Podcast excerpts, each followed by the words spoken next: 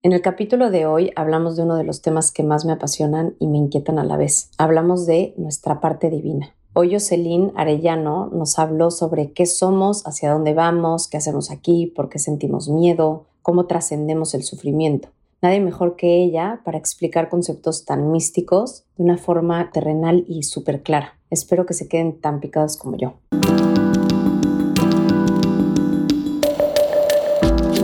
Tan insanamente cuerdo, son los locos quienes tienen la valentía de dejar el camino del deber para seguir el camino del ser Bendita locura pretende ser ese puente entre uno y otro para no perdernos en medio. Soy Lupe García de Vinuesa y deseo con todo mi corazón que este espacio te regrese a ti, a liberar esa bendita locura que tanto el mundo necesita y que tiene las respuestas de tu corazón para que construyas la vida auténtica y mágica que mereces.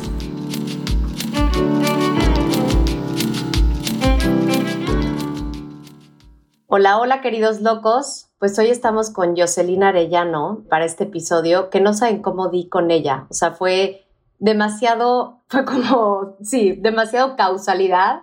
Me la encontré en, en internet, en las redes sociales y dije, ¿qué es esto? O sea, es la primera mujer que pone en palabras exactas lo que ha sido mi travesía de lo más importante que ha sido para mí descubrir, que ha sido como esta parte divina en nosotros pero tiene una capacidad de explicar lo más místico y sagrado de una manera aterrizada, humana, que me voló la cabeza. Entonces la compartí en mis redes sociales y me escribió una muy amiga y me dijo, ¿cómo? ¿De qué la conoces? Es mi mamá. Entonces yo no lo podía creer.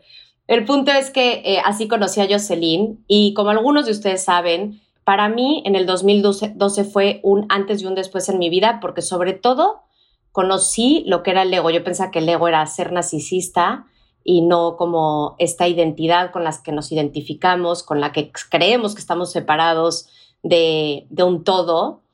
Y en el momento en que lo empecé a ver en mí, que fue acabando el, el, libro de los cuatro acuerdos, pero también pues empecé a tomar decisiones de decir, pues esto que me da miedo lo tengo que hacer, pues empezó todo este proceso de, de aprender y conocer esto en mí, pero lo que me pasó es que hice mucho la guerra con, con mi ego, ¿no? Con mi miedo, con mi parte humana, con mi parte baja.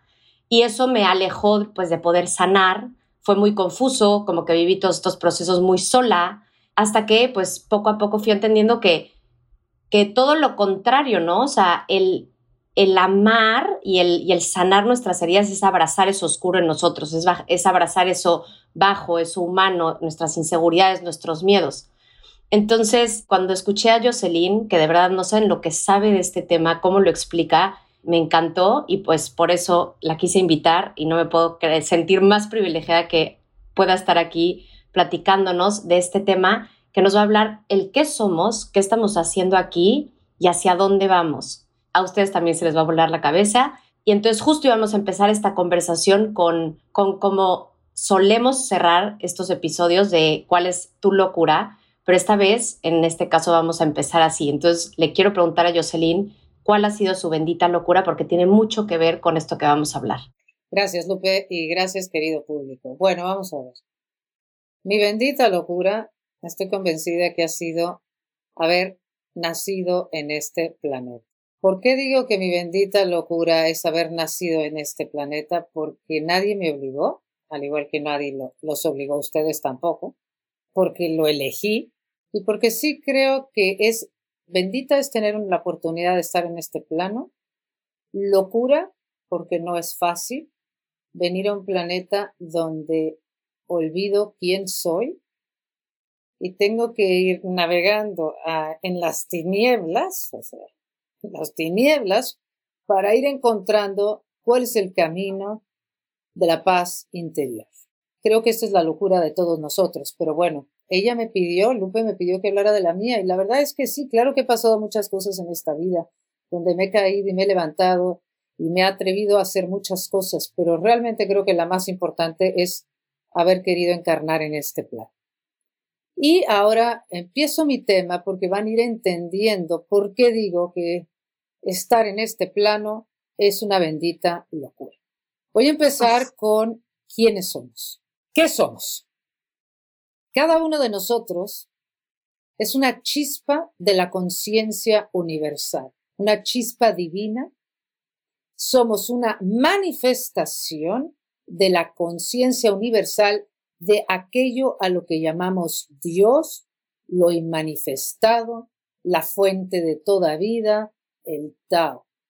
Dios, en su deseo de manifestarse, de recrearse, se divide en millones de chispas de su misma conciencia, de su misma esencia, de esas millones de chispas en las que, de las que Dios se divide como si fuera esto, lo podemos comparar con el Big Bang o con uno de los Big Bangs, porque han habido muchos. De las millones de chispas que emanan de Dios, estamos lo que llamamos los seres evolutivos que somos los seres humanos. No todas las emanaciones, manifestaciones o chispas que emanan de la fuente de toda vida deciden tener una experiencia en el plano de la Tierra, en el plano tridimensional.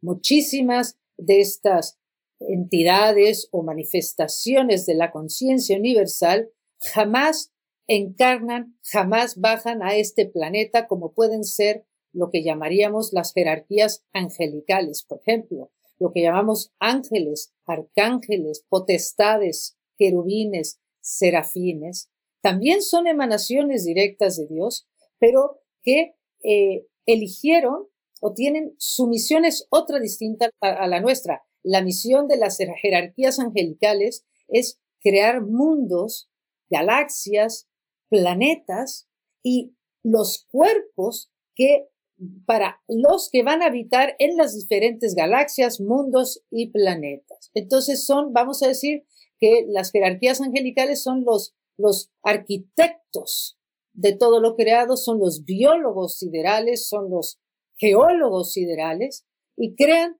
aquellos mundos donde otras chispas de la conciencia universal, como nosotros, vamos a encarnar en los distintos planos, en los distintos galaxias y mundos que se han creado para gloria y beneficio del creador.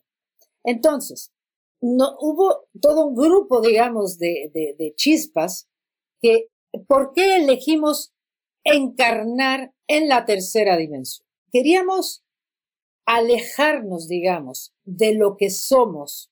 Cuando, vamos a decir que cuando estábamos en la luz, cuando estábamos antes de encarnar, al ser imagen y semejanza de nuestro Creador, vivíamos en la unidad completa eh, con la felicidad que somos, la sabiduría que somos, con el amor que somos, éramos uno con el todo y con la fuente de la cual nos originamos.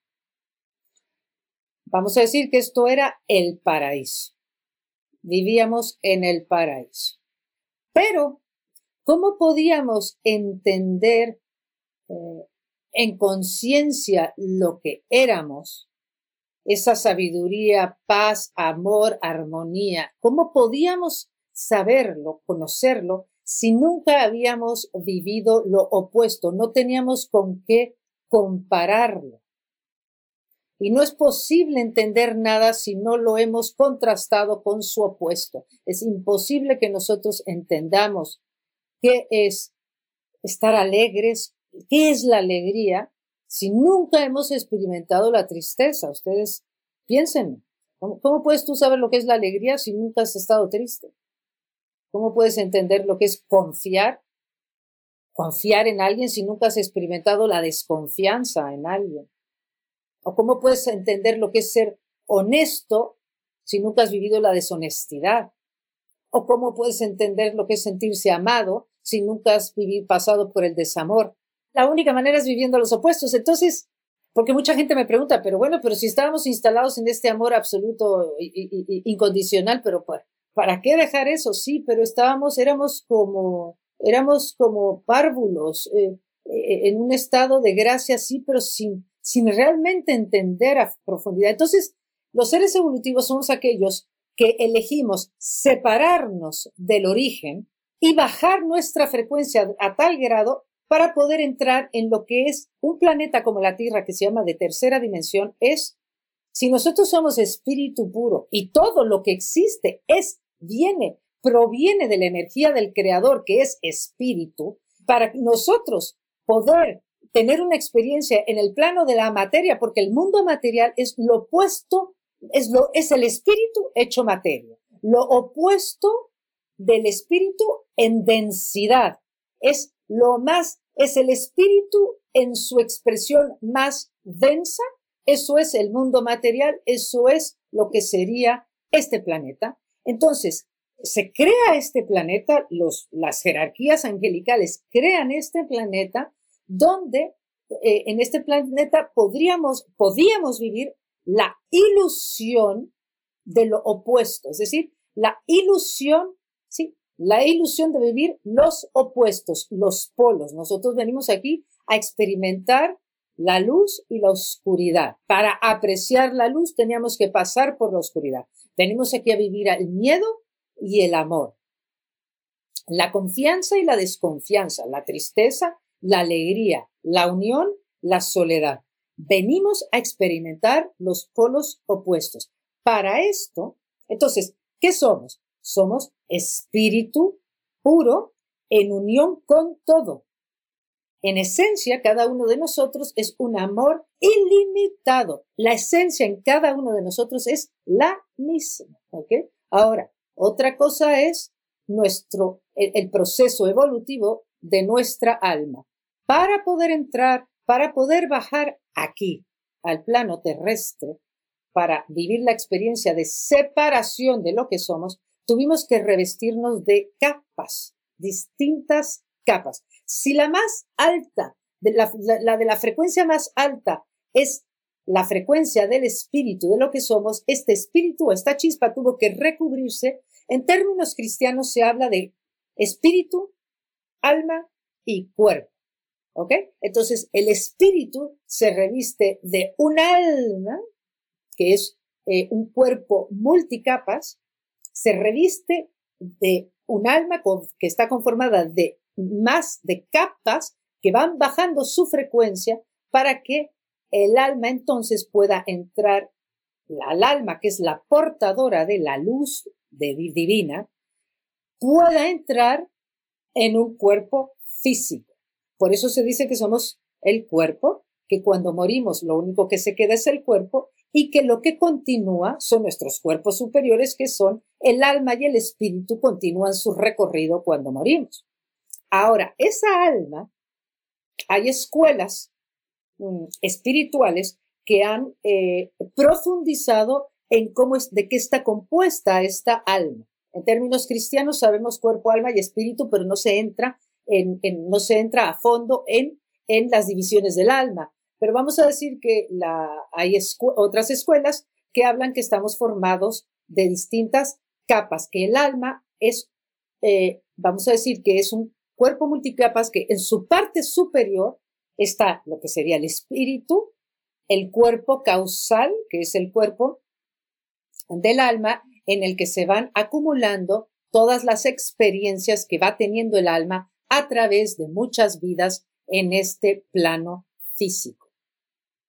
Entonces, el espíritu para bajar se recubre del alma. El alma se compone de cuerpo causal, baja aún más su frecuencia y viene lo que llamaríamos el cuerpo mental superior.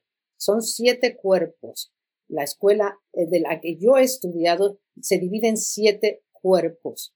No es importante el número de cuerpos o el número de capas. Lo que sí es importante entender es que estamos, que no solamente somos un cuerpo físico, sino que estamos tenemos varios cuerpos, varias capas, las inferiores y las superiores. Así se puede entender cómo cuando uno muere, uno continúa la vida con los cuerpos superiores.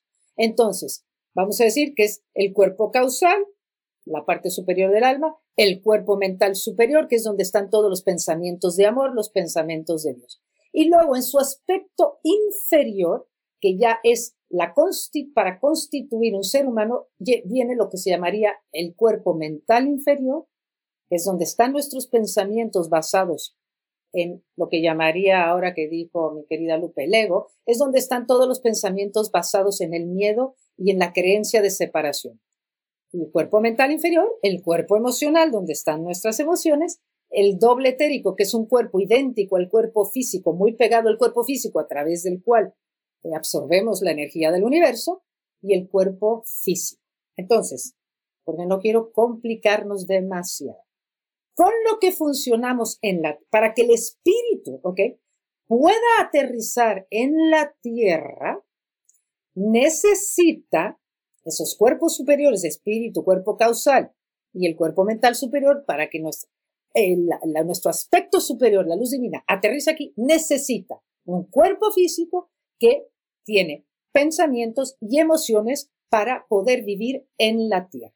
Todavía estamos un poco en la explicación de lo que somos. El propósito de un ser humano, el propósito del alma, es la razón por la cual aterrizamos en este planeta. Para vivir, sí, para vivir la dualidad, para vivir lo opuesto de lo que somos. Es para poder manifestar la luz que somos, el amor que somos en la tierra en medio de la oscuridad, en medio de que tengo que experimentar aquí el miedo, la soledad, el vacío, todas esas emociones que nos cuestan trabajo. En medio de ellas vengo también a aterrizar los cuerpos superiores, a experimentar la paz, el amor, en medio de vivir los opuestos. Entonces, a eso venimos. Dios se recrea, se manifiesta a través de sus criaturas, que somos nosotros, en este caso estoy hablando de las criaturas que encarnamos en tercera dimensión, para que estas criaturas, a través de que nuestra alma, a través de este cuerpo, tiene que vivir la oscuridad, la luz, Dios quiere manifestarse hasta el último rincón de todas sus creaciones. Para nosotros, esto es a lo que venimos. Vengo a experimentar el amor en medio de la oscuridad. Para eso tengo muchas capas. Mi trabajo principal, el mío y el de todos, es elevar la frecuencia de los cuerpos inferiores, es decir, de mi cuerpo mental y de mi cuerpo emocional, elevar la frecuencia para que la luz del espíritu traspase, se manifieste a través de los actos de este cuerpo. Como la chispa divina baja su frecuencia, tiene que eh, eh, bajar su frecuencia y crea distintas capas. El alma, y el alma consiste en distintas capas a través de las cuales el alma va bajando su frecuencia. Para cuando el alma baja su frecuencia a lo que se llama el plano de la separación, que sería el cuerpo mental inferior, el cuerpo emocional y el cuerpo físico, con su contraparte doble etérico, ya se nos olvida, ya en el cuerpo mental inferior y ya en el cuerpo emocional, ya se nos olvidó la conexión con el todo. Cuando estamos en contacto con los cuerpos superiores, como se puede estar a través de la oración o de la meditación, es, podemos volver a contactar esa unión con todo, ¿ok? Cuando estamos en contacto con nuestros cuerpos superiores. Pero al entrar en un cuerpo físico, nos identificamos solamente con el cuerpo físico y al creernos solamente ser esto, nos sentimos separados de los demás, nos sentimos separados de todo, del todo, y ahí viene el miedo. Y esto es a lo que quiero llegar, porque antes de, bajar tanto la frecuencia, nosotros no conocíamos lo que era la separación, nosotros no sabíamos nosotros solo vivíamos una unión total con lo que somos, con el amor, con el creador. Entonces, el vacío, la inseguridad, la vulnerabilidad, el no saber de qué agarrarnos, eh, eh, el, sentirnos eh, desconsolados, nada de eso existía. Pero ahora de repente, ahora de repente me empiezo a identificar al bajar mi frecuencia con un cuerpo físico, me veo separado y empieza a entrar el miedo, la desconfianza, la inseguridad, el vacío, la vulnerabilidad. Entonces, basados como este proceso, el, el espíritu se arropa de un alma, se envuelve en un alma que se envuelve en un cuerpo, el alma es la que está haciendo el proceso evolutivo. Para ir, el proceso del alma consiste ir a través de muchas vidas, ir del miedo al amor. amor. Del olvido total al recuerdo de lo que somos, a través de muchas experiencias.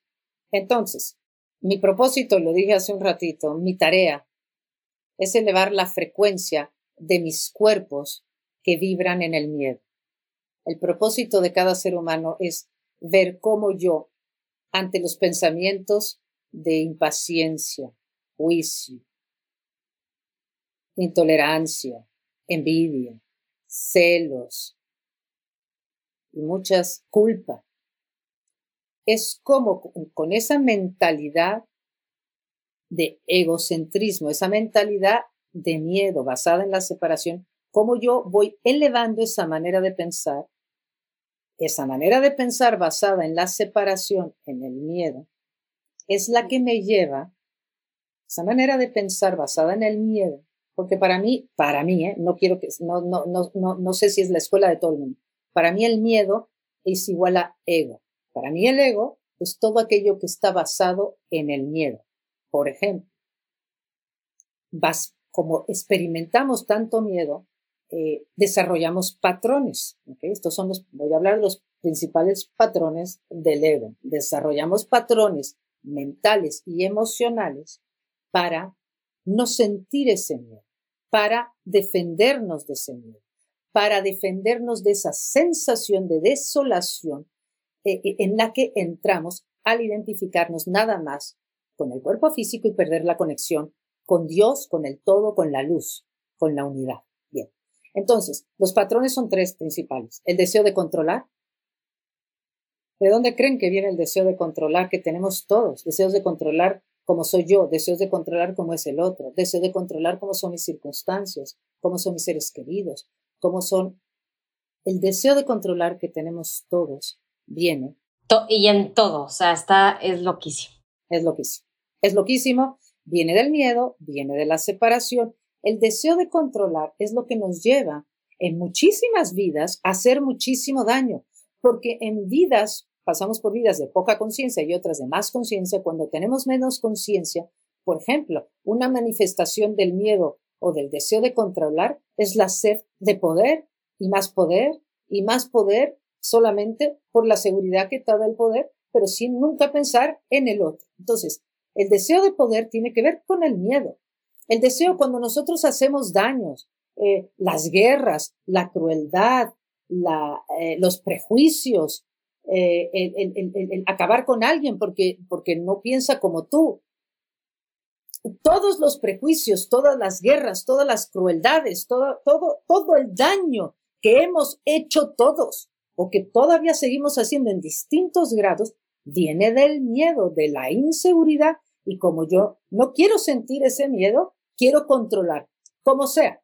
Y ese control puede ir desde querer eh, tener una sed de poder insaciable hasta matar o, eh, vamos a decir, en vidas de más conciencia, ok, no matas, no robas, no vas a hacer un daño directo a alguien así, pero sigue habiendo mucho deseo de controlar lo cual te impide contactar con un amor, con el amor incondicional que somos, porque mientras sigamos en el deseo de controlarlo todo, porque tengo miedo de que si las cosas no son como yo quiero, me, voy a tener que sentir el miedo que no quiero sentir, en esos controles que ejercemos hacia nosotros, somos violentos hacia nosotros mismos, duros con nosotros mismos, falta de amor hacia nosotros mismos y hacia los demás. Muy velado, muy tapado, pero somos duros. Sí, y no, y, y, esto que dijiste, por ejemplo, que yo creo que es de los temas más claros en nuestra mente, que creemos que hay gente mala y hay gente buena, ¿no? Una vez vi un cachito de una, un documental que se llama Human.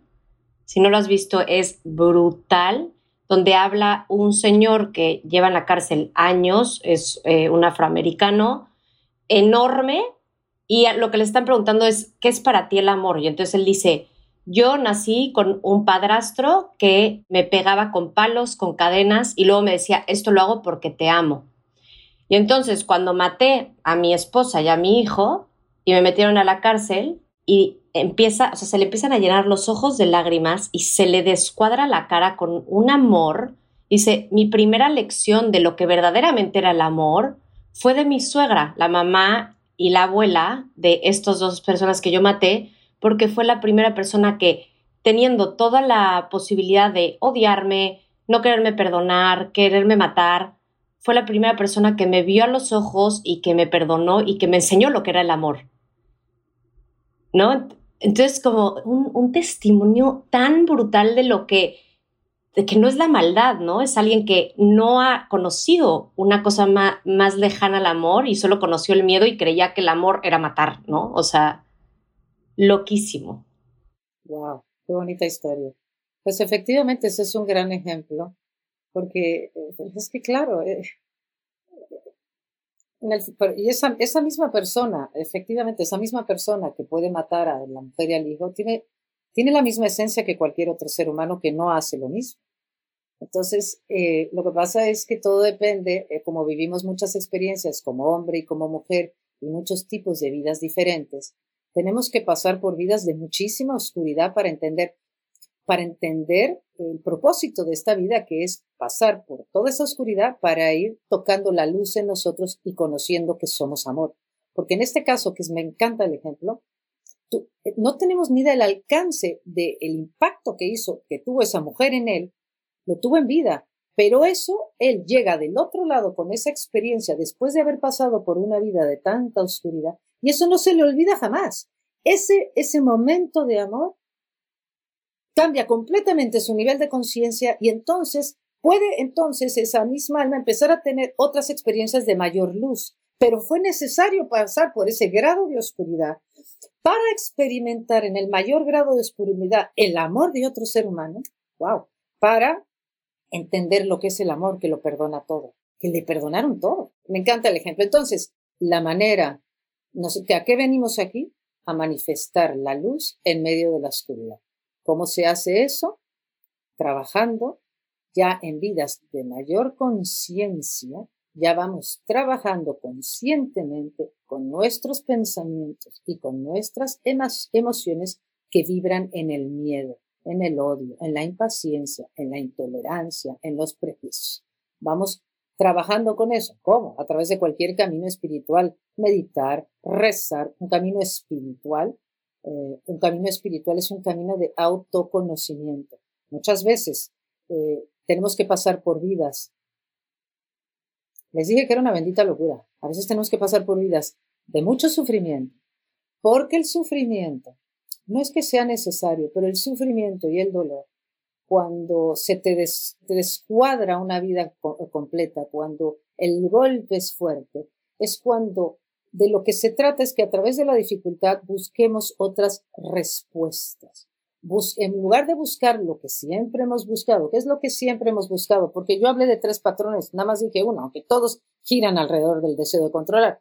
Pero lo que siempre hacemos para no sentir es a ver cómo controlamos la situación, el deseo de a ver dónde, cómo buscamos la seguridad eh, eh, afuera, siempre buscando cómo arreglar lo que está pasando afuera, y el deseo de reconocimiento o buscar siempre el de reconocimiento de los demás. Entonces, entre el deseo de reconocimiento, el deseo de seguridad, de buscar la seguridad de fuera y el deseo de controlarlo todo, nos pasamos las vidas, las vidas enteras.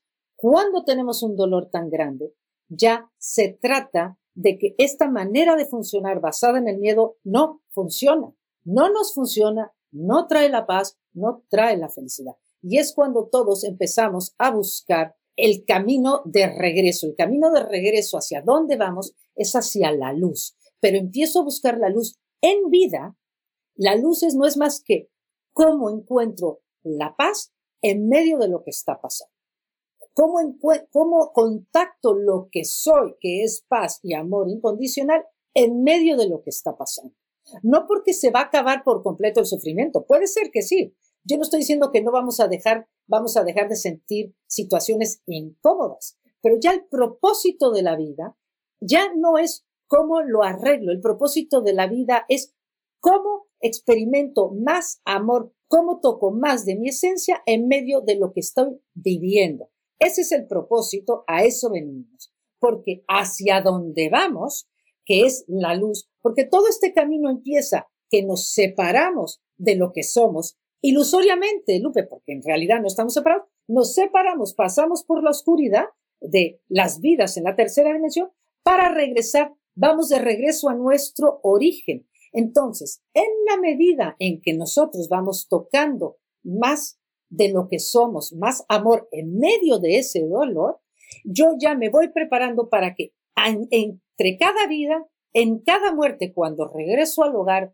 cuando regreso al mundo espiritual, vuelvo a recordar quién soy, llego cargada con mi maletita de experiencias de las vidas que he ido teniendo, donde he ido ahora sí que, como decía Emilio Carrillo, llenando la lámpara de aceite, donde voy captando o tocando más y más amor y voy creciendo en luz. Y así voy en mi camino de regreso al origen. Llegará un momento en donde no necesitaré la tierra como escuela. La tierra es solo una escuela. No la necesitaré porque eh, eh, habré tenido tantas experiencias donde lo más importante no es el mundo de las formas, no es lo que pasa en la tierra, sino cuánto amor traigo de los mundos superiores o de mis cuerpos superiores a la tierra. Y así me voy desapegando, me voy identificando más con la luz que soy y la tierra pasa, deja de ser necesaria y voy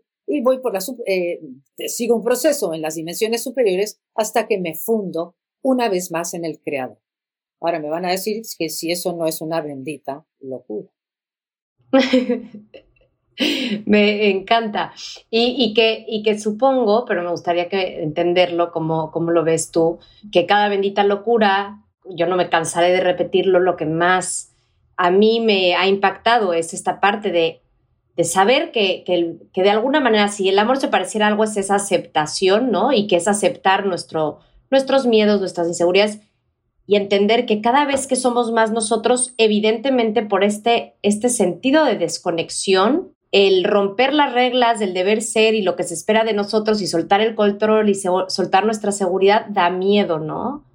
Pero me gustaría entender dónde se origina, por esto que nos cuentas, dónde se origina el miedo. O sea, ¿cuándo es nuestra como primera experiencia de miedo? La primera experiencia de miedo es cuando el alma baja su frecuencia, ¿ok? Te digo que se divide en distintas capas, las capas superiores, cuerpo mental superior, cuerpo causal y espíritu. Estos viven en las capas superiores, pero cuando ya baja su frecuencia y se, se, se, se necesita, o sea, la siguiente capa es un cuerpo mental inferior, el emocional y el cuerpo físico, en el minuto en que empezamos a olvidar nuestra conexión con el todo, porque la frecuencia va bajando, porque este es el planeta de menor frecuencia que existe, porque es la densidad de la materia. Ahí cuando olvidas, cuando olvidas tu conexión con el todo, te identificas con un cuerpo físico. Y no hay nada más aterrador que pensar que somos el cuerpo físico solos y separados de todo. Eso es aterrador. ¿No ves que venimos de la experiencia de unidad total. Hazte cuenta que la unión, así en términos eh, eh, humanos, sería la experiencia de un bebé recién nacido en manos de una madre, en brazos de una madre amorosísima, que ese bebé no conoce separación de la madre, solo conoce el amor. Así estábamos, así vivíamos, solo conocíamos ese amor, pero quisimos venir a, vivir lo opuesto. Entonces te digo, lo opuesto era separarnos de esa completa seguridad eh, y confianza y unión en la que vivíamos. Y claro, en el minuto que te ves en un cuerpo físico, claro, yo no lo puedo explicar 100% cómo funciona, solo sé que nace el, miedo. O sea, no es como que hay un momento en donde desde que estás probablemente en el útero o hasta que naces o, o chance en X edades cuando se empieza a desarrollar esta capacidad de nuestra conciencia de vernos como alguien ajeno. Exactamente, yo no lo sé, yo no lo sé, pero desde luego yo creo que en el útero seguimos en conexión y yo creo que dura un tiempo más, un tiempo más ah, cuando ya naces, porque tú entras en el cuarto de cualquier, bueno, tú has tenido un hijo, ¿cómo es la experiencia de estar al lado de un bebé recién nacido? Es muchísima paz, todavía está muy conectado, pero bueno, en el minuto que se empieza a identificar con yo, ya hay un tú, y en el minuto que está yo y tú, that's it ya ahí empieza, ahí empieza la separación y ahí empieza el miedo. Y, te digo, el miedo en sí no tiene nada de malo. El problema es que la manera de manejarlo eh, de los seres humanos, de manejar el miedo, y por miedo, señores, entiéndame que es todo lo que sea en contra del amor, ¿ok? Porque hay gente que dice, no, yo no siento miedo, espérate. Todo lo que no sea amor es miedo, ¿ok? Sí, yo, yo también lo creo. Impotencia, impaciencia, vulnerabilidad, inseguridad, no saber de qué agarrarme, vacío, soledad, etc. Entonces, el problema no es que vengamos, eh, eh, no es venir a experimentar lo opuesto, porque venir a experimentar lo opuesto es lo que nos va a enriquecer, es lo que enriquece al todo. Los opuestos. El, el, el, punto, el problema no es experimentarlos, y eso es la maravilla, la oportunidad de experimentarlo. El problema es que no lo queremos sentir, lo queremos evadir, no queremos sentir nada incómodo. Y entonces nace el ego. Y el ego es el que, ah, no, yo aquí a ver cómo controlo, pero yo sentir miedo, antes muerta, controlo y busco la seguridad en el control de todo lo externo. Ese es el ego. Y porque no quiero sentir los opuestos que son los que vengo a vivir y experimentar, porque la manera en que el todo se enriquece es que yo cargo de regreso con experiencias de miedo y amor al mismo tiempo, juntas, no hay nada separado. Pero, ah, no, yo solo quiero, el, o sea, lo que me da seguridad, el miedo no lo quiero ni ver. Pues es que no hay forma de tocar la luz en el planeta Tierra si no atravesamos la oscuridad, y atravesar la oscuridad, por supuesto que tiene que ver con muchísimas cosas que vivimos, sí, pero seguimos evadiendo entrar en las sensaciones o en lo desagradable. Sigo, ¿por qué creen que viene lo desagradable? Ok, viene el dolor, ah, pero entonces sigo defendiéndome. Es culpa de esto, es culpa del otro. Yo debería, él debería, hubiera, debería de haber sido así. Sigo defendiéndome los hubieras, los deberías, las la culpa. Todo eso, Lupe, sigue siendo el deseo de controlar con la mente, pero no derrotarme de que no voy a hacer nada, sino derrotar mis defensas mentales y entrar en la experiencia de esa eh, soledad, por decirlo así, o esa inmensa vulnerabilidad. Y ahí, en esa inmensa vulnerabilidad, si me aquieto, si no la peleo, empiezo a contactar la luz que soy. Y de eso se trata. Que fue lo que dijiste, ¿no? Como, como para entrar en esa mente más alta, es este estado de, de rezo, de meditación, donde ya no haces una pelea, ¿no? Que, que por ejemplo, yo entrando, hicimos vipassana porque se dio de la manera menos, o sea, más espontánea en la India, todo el mundo, de la gente que más nos gustaba cómo eran, venían de hacer este retiro que era gratis, 10 días meditando, 10 horas y literal la primera explicación, que no es mucho teórico, pero sí tienes como unas clasecitas, era como llegas a este mundo y entonces empiezas a tomar leche de tu mamá del pecho y si te gusta, entonces ya eso lo pones como esto me gusta y no tener chichi no me gusta. Y entonces ya es la lucha de quiero más leche y eso es lo que nos empieza a hacer sufrir, que es lo que acabas de decir. Esta resistencia a lo que es, ¿no? A a, estar neutros con lo que es. Perfectamente bien dicho. Me encanta, gracias por todo lo que nos explicas, Jocelyn. O sea, por eso me, me tenía tantas ganas que tú lo explicaras, porque creo que es algo tan poco como tangible y, y, fácil de, de, entender para nuestra mente, ¿no? Pues al final es que es el espíritu, ¿no? Que no se puede limitar y lo queremos limitar a palabras, pero creo que tu manera de explicarlo es como para mí la más clara que yo he escuchado. ¿Cómo vamos a saber que somos conciencia y que somos amor? Y a mí como que una, un ejemplo que una, una vez escuché y me hizo todo el sentido fue como, a ver, y, y sé que por ejemplo esto no lo podemos ni comprobar, ¿no? Pero tú ponle que una pelota sí es pelota porque no se puede ver a sí misma redonda, roja, que bota, no puede ver como sus cualidades, ¿no? Y nosotros sí somos conciencia, no somos nuestro cuerpo, porque podemos vernos y hemos visto cómo nuestro cuerpo ha ido creciendo y se ha ido transformando y cambiando a lo largo de la vida y somos ese espectador que, que, ha visto ese desarrollo. Entonces, por eso no somos el cuerpo, somos esa conciencia. Pero ¿de qué manera todavía pudieras o, corregir o, explicar mejor eso? Mira, lo que yo entiendo humildemente, ¿eh? porque, por ejemplo, sentir, eh, sentir ansiedad, porque ya empecé con alguna, alguna película mental en donde me engancho, con algún patrón mental que me está generando ansiedad, alguna crítica hacia mí misma, por ejemplo. Cuando uno es capaz cuando tú te detienes, porque a mí me gusta lo aterrizado, tú te detienes con eso que te está haciendo sentir incómodo. Tendemos ante lo incómodo a rechazarlo. Ahí ya nos estamos separando. Eso ya es una actitud del ego, de la separación. Cuando tú te detienes y dices, a ver, vamos a, voy a, voy a ser uno con lo que está pasando, déjame abrirme a, a esta ansiedad o abrirme a esta vulnerabilidad o este enojo que estoy sintiendo. Déjame abrirme a esta emoción no la pelees, no la pelees. Ahí ya hay unión, ¿ok? Ahí ya hay unión. Si tú te dejas estar con ello, haciendo a un lado tus historias, porque lo que nos separa, todo aquello lo que nos separa tiene que ver con las ideas. Cuando tú te quedas en tus ideas, cuando nos quedamos nada más en la película, estoy separado. Tengo mi película, mi película de lo que yo creo que debería de ser o haber sido y la realidad. De lo que se trata es que me unifique a la realidad, lo que está pasando. Si yo puedo dejar pasar mis pensamientos, estar con lo que estoy sintiendo, el simplemente de estar con lo que estoy sintiendo, darle espacio, eso es amor.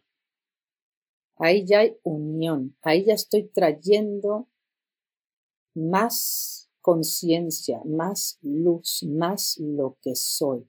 No hay separación de lo que estoy sintiendo, de lo que está pasando soy uno con lo que está pasando. Entonces, puede ser que sea capaz de captar que esa sensación incómoda, incomodísima que estoy sintiendo, darme cuenta que está surgiendo de la conciencia, de ese espacio, al yo darle espacio, está surgiendo del espacio, pero del espacio de donde, de, que es esa misma paz o que es la conciencia, que es aquello que lo abraza todo, el contenedor de donde sale todo. No sé si esto es demasiado abstracto, pero es que la única manera, señores, por lo menos en mí, ¿eh? yo, yo, yo solo puedo compartir mi experiencia de ir hacia más unión, es dejándome de pelear con lo que siento, aquietándome, dejando pasar las historias, porque las historias me separan, me separan de estar con lo que siento, me separan de escuchar al otro, me separan de escuchar la vida, de lo que sucede. Entonces, no sé si me estoy explicando, es lo mejor que puedo hacer ahorita. Totalmente, totalmente, me encanta. Es mi experiencia y no es siempre, y es a veces, pero empiezo a tocar espacios de luz que digo, wow, bien vale la pena estar vivo, porque digo, un día más en este planeta, qué suerte. Porque sabes que no importa lo que esté pasando, tengo una vez más la oportunidad de ver cómo me relaciono con lo que está pasando. Me voy a relacionar separándome, eh, eh, creyéndome todas mis películas de que todo está mal y que ahora mismo lo voy a arreglar y voy a controlar y voy a hacer todo esto. O, me, o puede empezar así, ¿no? por supuesto lo hacemos todo el tiempo, pero también puedo decir, espérate, espérate. ¿Cómo me abro a esto? ¿Cómo le doy la bienvenida? ¿Cómo hago más espacio? Nada más el hecho de querer hacer más espacio para lo que siento, empiezo a tocar, óyeme, no nada más está lo incómodo, hay sonidos, hay sensaciones físicas en el cuerpo, está la respiración, hay olores. Vamos a ver, de todo está surgiendo al mismo tiempo, pero yo nada más estoy concentrada en una sola cosa. Entonces, al darle espacio, te puedes dar cuenta de que ese espacio lo abraza todo. Es una oportunidad de practicar y investigar. Me encanta, Jocelyn. Mil gracias. A ti. A ti y a ustedes. Gracias, Luca. A todos ustedes por escucharnos. Nos vemos el próximo domingo.